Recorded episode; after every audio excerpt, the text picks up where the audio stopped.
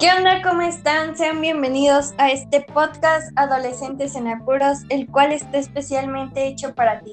Recuerda que las vibes cambian cuando te identificas con el podcast. Hoy hablaremos de tres temas en especial, los mitos de la sexualidad, la comunidad LGBT y las relaciones a distancia. Y no solo eso, hoy nos acompañan Male y Víctor, dos adolescentes en apuros. La sexualidad ha estado siempre rodeada de mitos y tabús que han desvirtuado y desviado la atención de lo que realmente es y su importancia.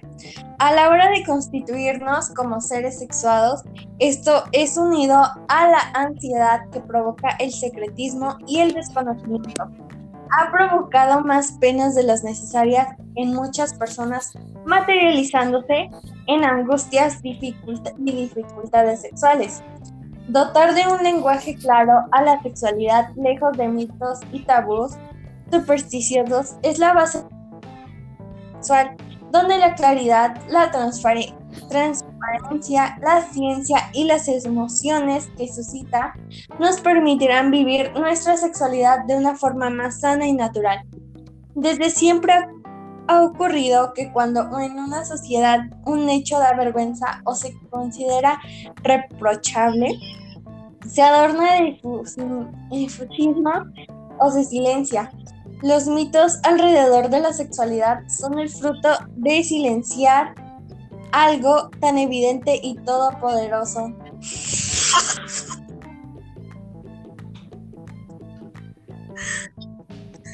No. tan evidente y poderoso que no puede ocultarse, pero que se ha callado por lo tanto se desconoce. Es entonces cuando los chismes aparecen y así los mitos tratan de explicar lo que se ha censurado desde la ignorancia y el miedo. Male, ¿tú tienes algo que aportar? Mm, hola Lupita, este, sin duda sabemos que la sexualidad de hoy en día tiene varios tabús y sobre todo las personas no tienen bien definido en ocasiones lo que en realidad es la sexualidad y los temas que abarcan esta, este tema. la sexualidad nos conforma y es parte de nuestra identidad, como ya lo sabemos, y obviamente nos expresamos, nos relacionamos y, por ejemplo, vamos a otra persona a través de ella. Eh, la sexualidad no es únicamente la expresión de una función biológica, por y para la reproducción. Eh, esta visión está en una etapa de generadora de un coito de centrismo exagerado en nuestra cultura. Gracias, Male. Bueno, hoy les contaremos tres mitos sobre la sexualidad. ¿Existe una edad adecuada para perder la virginidad? ¿El sexo tiene que ser espontáneo? Es muy común pensar que las relaciones tienen que surgir cuando no las aplicamos a otras actividades de nuestra vida. Nos comemos solo cuando tenemos hambre, dormimos solo cuando tenemos sueño y el problema de pensar así sobre el sexo es que al no buscarle un hueco en nuestro día a día puede verse relegado a algo para lo que nunca encontramos en el momento. Los hombres tienen más deseo que las mujeres la biología es solo uno de los factores que influyen en nuestra sexualidad. Es cierto que la testosterona puede incrementar el deseo sexual, pero no olvidemos que todos los seres humanos tenemos testosterona y estrógenos en porciones variables. Este mito está muy fluido por los roles sociales que se esperan en función del género, así la está mal vista en las mujeres, mientras que en los hombres se espera que siempre estén dispuestos. Si tienes pareja no deberías masturbarte. Hay personas que sienten que se sienten traicionadas si su pareja se masturba, ya que podrían provocar ciertas inseguridades si lo hace. Es porque no está satisfecha o seguro es porque está pensando en otra persona. Pues bien, La autoestimulación es sana y recomendable en todas las etapas de la vida. Autoexplorarse y darse placer permite conocer mejor el propio cuerpo y así disfrutar mejor de la sexualidad con y sin pareja en estas otras creencias erróneas. Pueden provocar conflictos de culpa, autoestima y problemas de pareja pero recurrir a profesionales de la sexología puede ayudar a vivir la sexualidad de manera más libre y satisfactoria. Jimé, ¿tú tienes algún mito que nos puedas contar? Sí, no sé si habían escuchado del contacto con la sangre menstrual en las relaciones sexuales. no es fuente de infecciones o enfermedades. Al contrario, el cuerpo puede estar algo más sensiblemente durante el periodo, pero si se usan las medidas de precaución habituales es perfectamente seguro. Incluso hay personas que se sienten más deseo y placer durante estos días.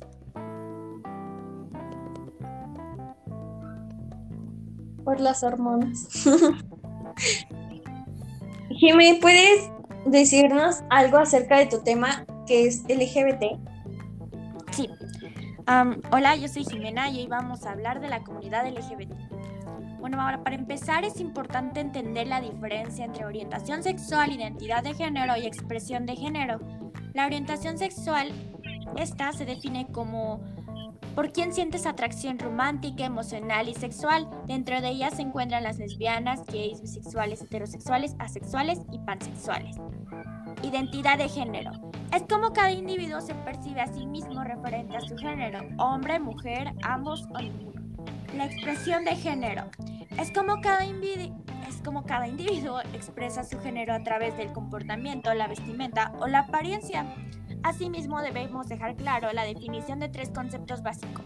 Sexo biológico, basado en los genes, hormonas y partes del cuerpo como los genitales. Las personas nacen como macho, hembra o intersexuales. La sexualidad, comportamientos sexuales y las relaciones de la y la intimidad. Género, conjunto de ideas, creencias y atribuciones sociales que se construyen en cada cultura y momento histórico. Existe el género masculino y femenino. Ahora, ¿cuál es el significado de la comunidad LGBT? Las lesbianas son mujeres que se sienten atraídas emocional y sexualmente por otra mujer.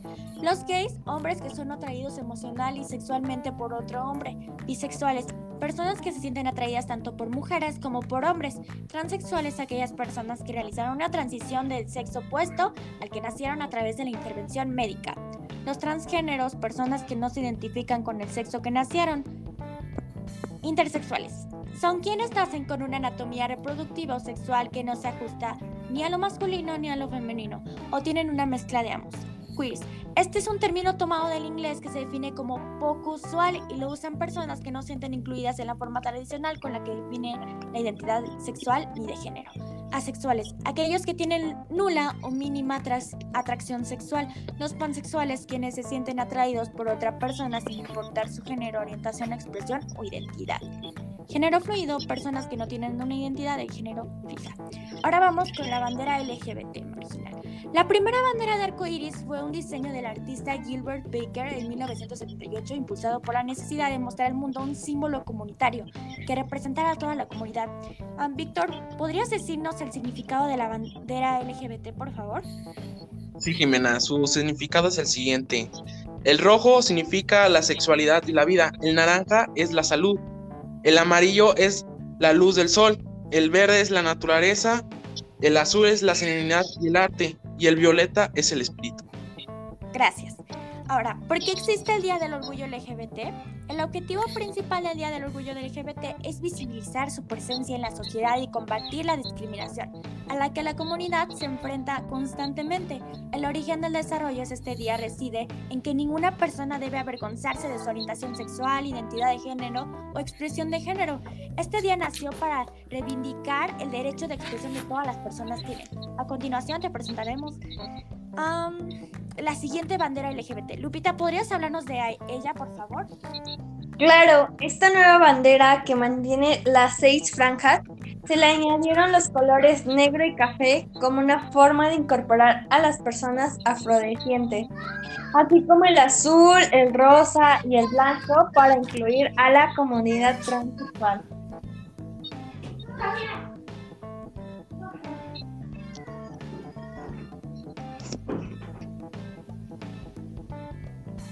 Gracias. Lupita. Ahora sí. vamos a continuar tema de Luis. Luis, ¿podrías por favor continuar con tu tema, por favor? Bueno, pues relaciones a distancia, antes eh, que, que, todo, este, eh, este, María Elena, ¿cómo estás? Bien, gracias. ¿Y tú, Víctor? Perfecto. Víctor tuvo algunos problemas de conexión, pero prosigue. Correcto, correcto.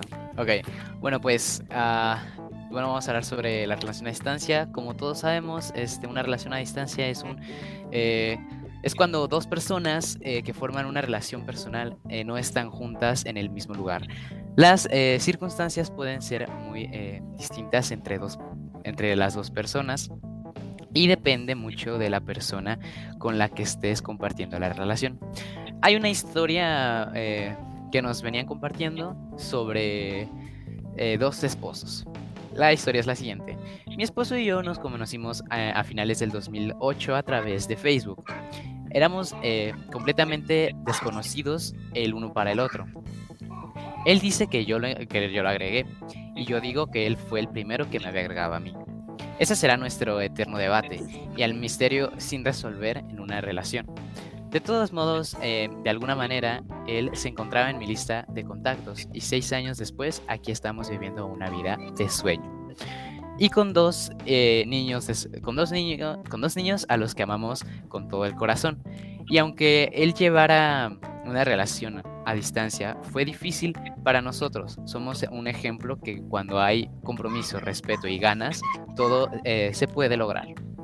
Es por eso que en este artículo como eh, compartió nuestra experiencia y nuestros eh, consejos basados en una en ayudarnos a sobrevivir en una relación a distancia. Los consejos El primer consejo es mantenerse comunicados por todos los medios posibles. El segundo consejo es distraer un poco de tiempo, eh, disfruten el tiempo juntos o el poco tiempo que tengan juntos. Defiendan sus metas como pareja. Eh, el cuarto será que sean pacientes. Son eh, tipo, tips, por así decirlo, para que puedan tener una buena relación a distancia. Male, ¿tú has tenido una relación a distancia? Sí, ¿Nos puedes contar eh, un poco al respecto de? Pues al principio era algo que casi no hablábamos mucho, por lo mismo de la distancia no nos podíamos ver ni nada, y solamente en las llamadas y a veces me pedía, eh, por ejemplo, demostrarle que sí lo quería y todas esas cosas, pero en ocasiones era algo incómodo porque incluso yo aumentaron mis eh, dudas sobre qué estaba haciendo, a qué, hora estaba, eh, a qué estaba saliendo, con quién estaba saliendo, cosas así. Entonces, eh, yo, en mi opinión, no lo recomendaría. Estar en una relación a distancia. Correcto. ¿Y cómo, cómo te sentiste en esa relación a distancia? pues como ya te lo mencionaba, me sentía como que con muchas inseguridades, porque no lo veía, no lo podía, por ejemplo, abrazar o cosas así. Cuando yo estaba desocupado en mis tiempos libres, él eh, a veces estaba ocupado o cosas así. ¿En relación a distancia? No, gracias a Dios no. ¿Tú, Jimena? No, yo no he tenido relaciones a distancia tampoco.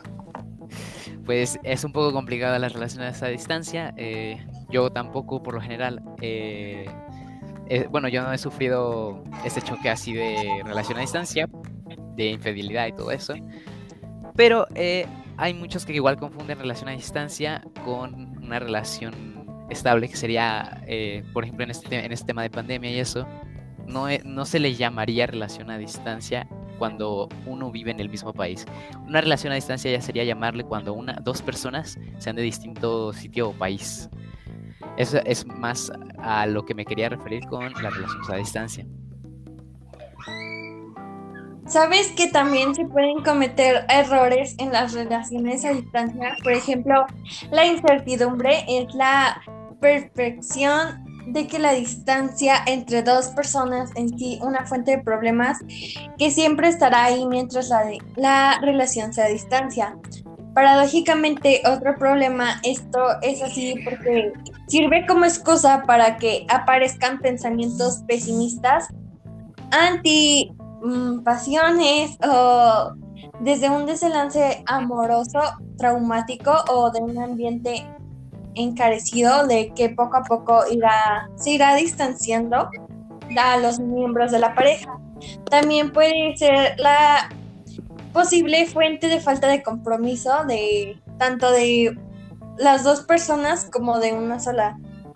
Por ejemplo, al darse por supuesto de que las posibilidades de que la relación no prospere son altas, es más posible de que los enamorados sean más receosos a comprometerse de verdad, por lo que puede pasar de algún modo nuestras expectativas acerca de lo que pasará en el futuro afectan a lo que sentimos en el presente, haciendo que nos adaptemos para exponernos tanto a recibir un duro golpe psicológico y también los celos, los celos. ¿Tú, has sentido celos, Luis? Sí, sí, he sentido celos. Siempre, eh, sí. sí, he sentido celos. Pero la cuestión aquí, como te digo, eh, sí, yo sí apoyaría las relaciones a distancia, pero eh, todo, todo se trata de compromiso y de, realmente, como decían los tips, de mantenerse comunicado por todos los medios posibles, que tal vez a lo mejor eso, perdón, Male, que es tal vez un tal vez pequeño error, por así decirlo, el no mantenerse tan comunicados constantemente, podría decirse. Porque una relación a distancia tendrías que tener muchísima comunicación, de verdad, muchísimo. Como lo comentaba en el segundo... Ah, ¿vas a hablar? De acuerdo. Como lo comentaba en el siguiente tip, el segundo tip, que disfruten el poco tiempo que tengan juntos, es lo mismo. Simplemente eh, pues que mantengan ese tiempo juntos, que sea, que sea lo más bello posible, por así decirlo. Pase, disfruten el tiempo, pueden hacer distintas cosas eh, en una relación a distancia. No se cierren en la idea de que no, no vamos a hablar, no vamos este, a hacer nada, que podemos hacer juntos, o sea, no se cierren en esa idea, hacer muchísimas cosas eh, juntos en esa relación a distancia. También, eh, como decía, defiendan sus metas de pareja. Por lo general tienen que mantenerse sus metas. En no sé, una meta podría ser también que esto de la fidelidad, que también Lupita me estaba comentando, que tenga, que sea, que sea fiel la persona. Oye, pero también pueden tener problemas para disfrutar el tiempo juntos, ¿no? Que sea la anticipación del adiós provisional hace que muchas ocasiones no se disfrute como que estén pasando el tiempo con su pareja, sino que digan como de, ay, es que ya se va a ir y todo el tiempo estén pensando en eso en lugar de estar disfrutando el tiempo que están pasando, o sea, como aprovechar, más bien aprovechar que están juntos.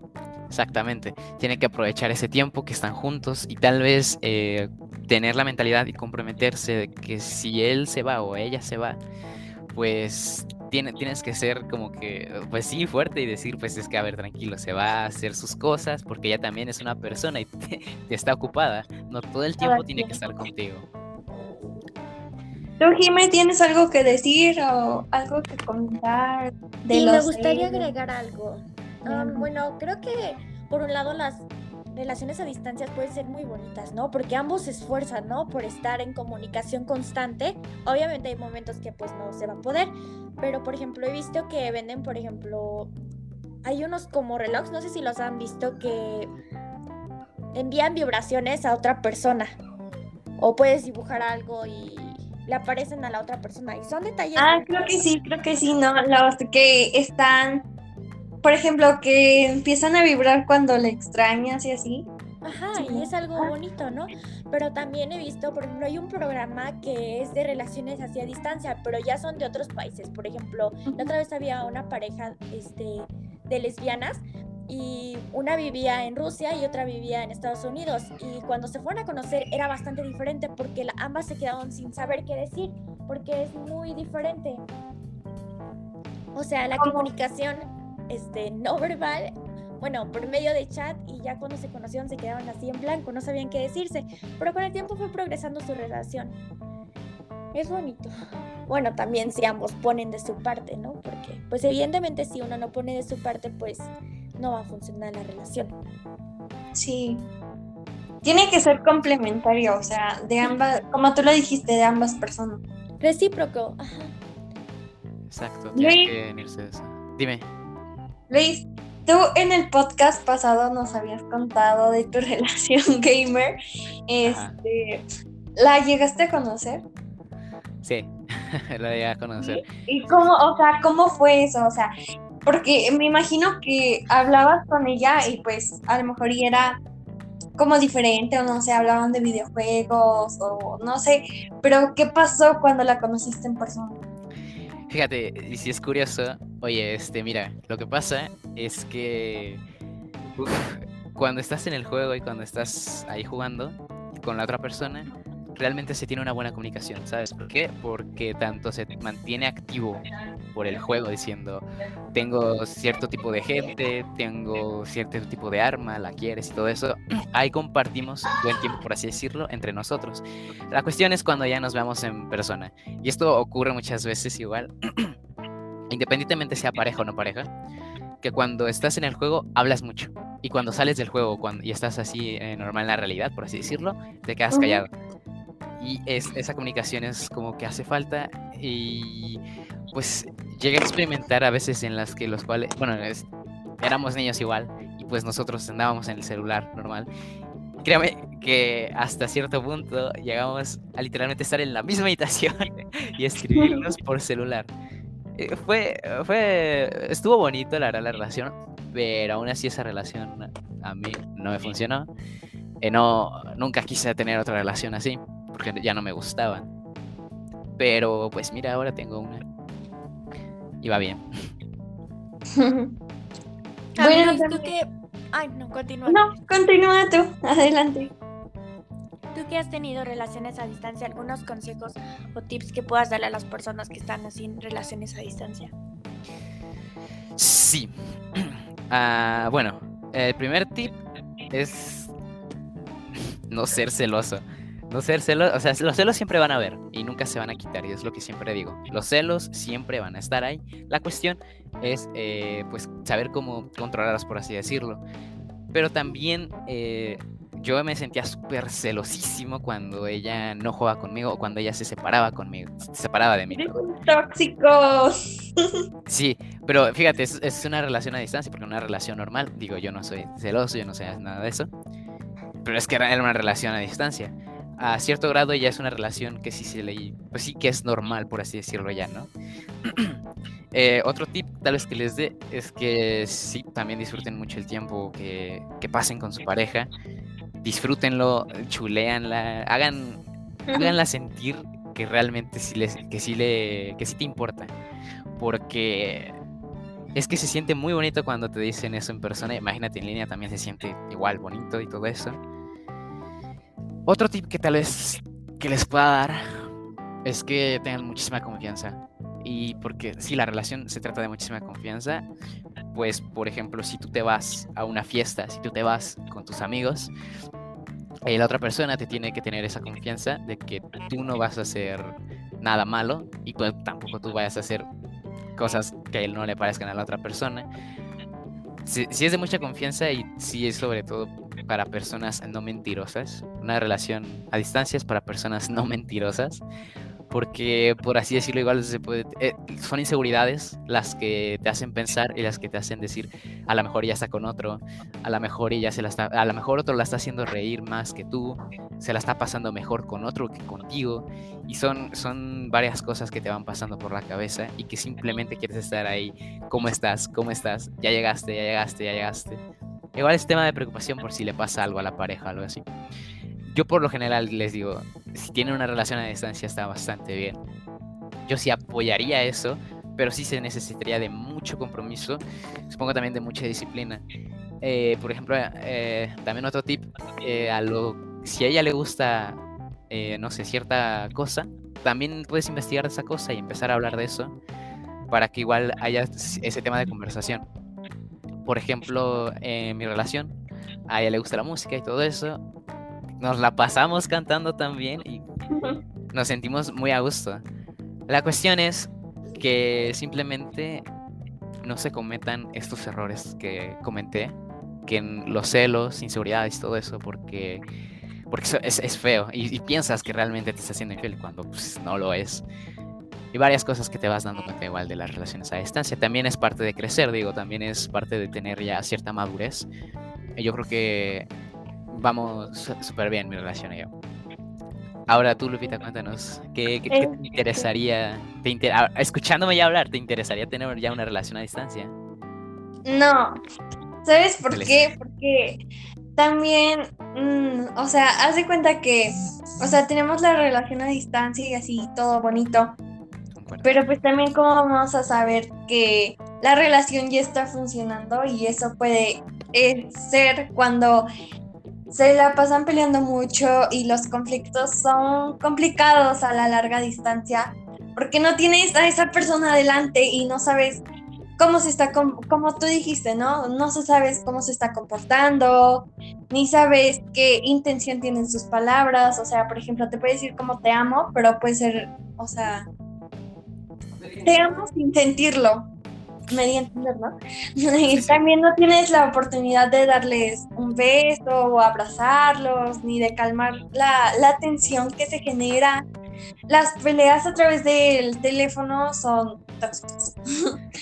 Este, sobre todo cuando son constantes.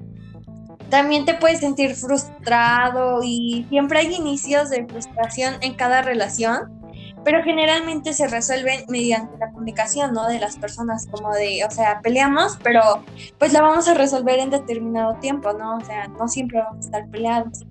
El problema es que cuando te frustras al ver que tu pareja te está llamando en lugar de halagarte o sentirte emocionado, pues no. ¿Tú, Jime, tienes algún tip de cuando tu relación ya no está funcionando?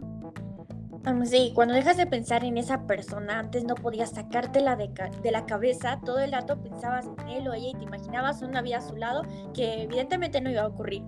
Una de las principales señales de que una relación a distancia no funcionará es que esa persona vaya desapareciendo poco a poco de tu pensamiento. Dejas de, dejas de stalkearlo. Um, es inevitable que si la relación no se trabaja, esto termine sucediendo. También cuando quieres, o sea, tu tiempo libre, ¿no? Como solo para mí y a lo mejor ir para salir con mis amigos y ya, o sea, cuando termino de trabajar o salir de clases, no tienes como ese interés de hacer una videollamada con, con tu pareja, ¿no? Con esa persona por la que según sientes lo de amor. Antes, este, que hacer la videollamada, prefieres quedar con tus amigos o dedicar todo el tiempo el tiempo libre para hacer cosas que te pertenezcan a ti. O sea, no digo que esté mal que en determinado tiempo, aunque tu, tu relación sea sana, tú andes con tu tiempo libre o con tus amigos, no, sino que cuando pierdes el interés de esa persona, o sea, es, es feo. Y no, respondiendo a tu pregunta de, de que si me gustaría, no. No, no, no. Bueno, claro, pero eso ya va ¿Qué más tal al si pasa? ¿Qué tal si pasa como en la película esta, la de Netflix? ¿Cómo se llama? La del... ¿Cómo se llama? ¿Están de los besos? Sí la vieron, ¿no? No, no, a ver, cuéntame, ¿qué fue? Tú, Jime. Sí, sí, la he visto. A ver, cuéntale, Luis, cuéntale porque no sabe. Dios mío.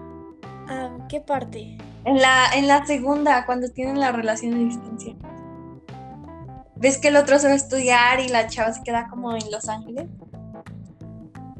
Ah, Sí. sí, es complicado, ¿no? Que, bueno, hay diferentes circunstancias porque, por ejemplo, pues no todo el tiempo van a poder estar hablando, ¿no? Hay diferentes horarios y así. Pues por eso hubo algunos problemas. Igual no sé si han escuchado un caso de... Ay, ¿cómo se llama?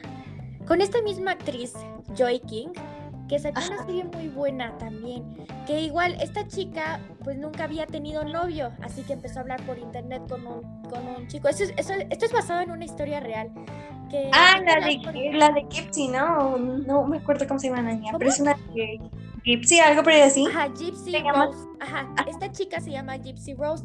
Ajá, y empieza a hablar por internet con su novio y así. Pero resulta que este tipo tenía enfermedades mentales. Tenía, ¿qué tenía Lupita? Creo trastorno de, de personalidad, ¿verdad? Ajá. Y aparte tenía esquizofrenia.